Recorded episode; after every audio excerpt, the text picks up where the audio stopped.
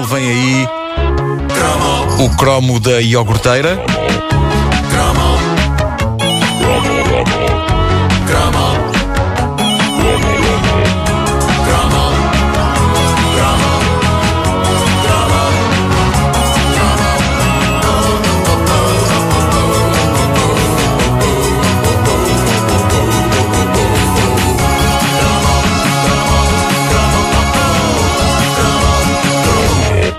Os anos 80 foram ricos em súbitas modas que ninguém sabe muito bem explicar como aconteceram, de onde vieram, para onde iam. Mas o que é certo é que, de repente, começou a espetacular, arrojada e imparável moda das iogurteiras. Sim. E eu Pá, nunca tive eu também Tenho não. Pena. Eu sou, eu sou sincero Eu uh, também não convosco. tive, mas tinha inveja de quem tinha. Pois é, era Eu daquelas tive, pessoas que eu tive. fazia inveja. Eu nunca percebi porque é que toda a gente queria ter uma máquina daquelas quando havia tantas marcas de iogurtes absolutamente espetaculares no mercado. Eu era particularmente fã dos iogurtes Vigor. É, pá, embalagem quadrada. Quadrada, mas eu tenho a sensação que a Vigor fechou esse departamento da fábrica porque eu nunca mais vi tal coisa. Porquê, senhores da Vigor? Os iogurtes na altura vinham ou em copos de vidro, todos. Sim. Os que não vinham em copos de vidro vinham na tal caixa quadrada, pouquíssima anatómica, precisamente por ser quadrada. É, porque, é, epá, eu acho que começar a servi-los em embalagens redondas, daquelas sem arestas, sem esquinas, era daqueles ovos de colombo em que ninguém pensou durante anos. Porque era tramado rapar os cantinhos das embalagens quadradas de iogurte. Sabes bem. Uma embalagem não quadrada, aí é fácil recolher tudo com a colher, é só rapar. Trac, trac, trac. É que vem tudo atrás. Se não me engano, uma das primeiras marcas a ter caixas de iogurte diferentes foi a Ioplé.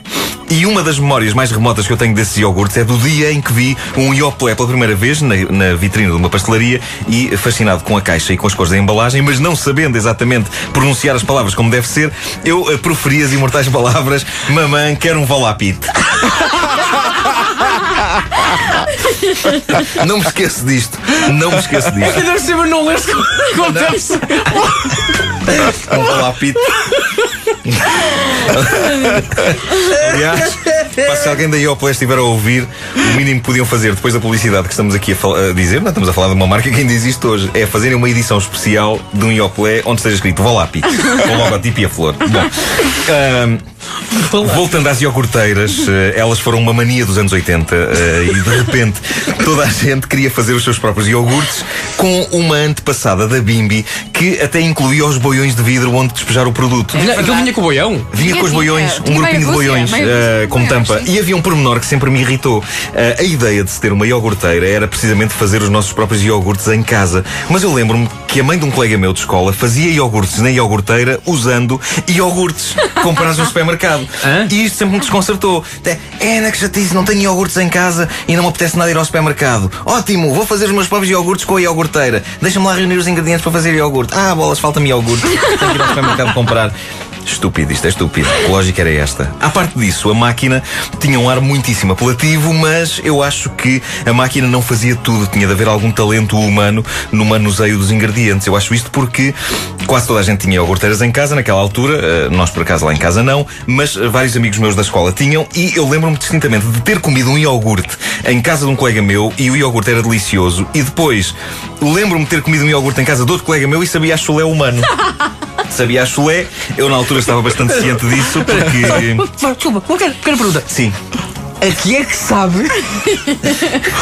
Ou como é que se diz o chulé humano? A Ora bem. iogurte, então. Eu, ah, eu digo que eu, eu estava bastante ciente de que é que, de que, é que sabia o, o, o chulé humano, porque eu na altura tinha agilidade suficiente para levar os meus próprios pés à boca. Por isso tinha bem presente o ponto de comparação. Confessa, Hoje, confessa. hoje já não Um dia, consigo. um dia amarraram no Hoje já não consigo fazer uma isso. meia com gelé. Foi vítima de bullying na escola. Com uma meia com Não, eu fazia porque queria. Bom, ah, ah, Ó Marco, come o meu pé. Come, come o meu pé. Isso é tão kinky, parece, parece um filme de porno. Bom, ah, a vantagem ah, de não conseguir já fazer isso hoje é que me podem dar a comer coisas que saibam a chulé, porque por esta altura já não me lembro bem ao que sabe. Portanto, posso comer qualquer coisa.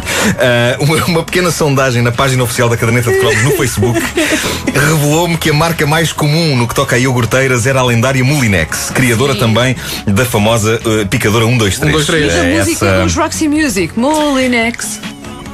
Que isso? Ah, não faço Qual é, a que ideia. música é que ela se É refere? o More Than This que eu percebia Molinex. Ah, E Molinex. achava, esta banda fez uma música que fala de uma marca de eletrodomésticos.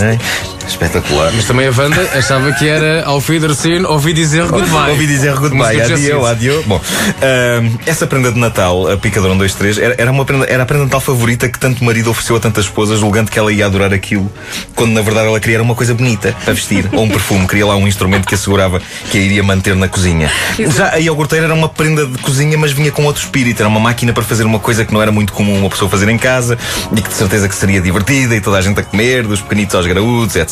Mas Havia outras, pica- eh, outras iogurteiras famosas. Eh, Picadeiras era um, dois, três, a picadora. Também famosos. Mas iogurteiras havia a Seb ou a Fidelis. A Fidelis, diz a nossa ouvinte Teresa Curto, tinha uma mensagem notável a abrir o manual de instruções, dizia o seguinte. Nós não somos uma seguradora. Não, é, não fosse as pessoas acharem, acharem que podiam. Exato. Fidelis. Fidelis, iogurteira Fidelis. E dizia assim o manual: Primeiro que tudo, parabéns pela iogurteira Fidelis que acabou de comprar. Optou pela qualidade e adquiriu um eletrodoméstico com o qual vai preparar saborosos iogurtes da maneira mais económica. Eu irrito-me sempre com este tipo de mensagem no manual de instruções, porque quem tem de dizer se aquilo tem qualidade é quem compra, não é a maquineta. Isso é o mesmo que um tipo num primeiro encontro dizer à miúda: Primeiro que tudo, parabéns por teres saído comigo. Optaste pela qualidade e tens aqui um indivíduo que te vai proporcionar extremo prazer mais logo entre lençóis. Ah, eu acho isto péssimo. Eu acho isto péssimo. Queres falar sobre isso? Tentei uma vez, não. Realmente digo com essa voz. Ai, hoje é um pequeno almoço, sabes o que é? O quê? Chuléu, mano. Ah, já queria iogurte. Não. Mas ainda Chulé. assim, será que ainda há mais? Chulé. Ah, já era chulé, chulé. Agora lavo os pés todos os dias. Ou seja, se, se alguém em casa tiver máquinas de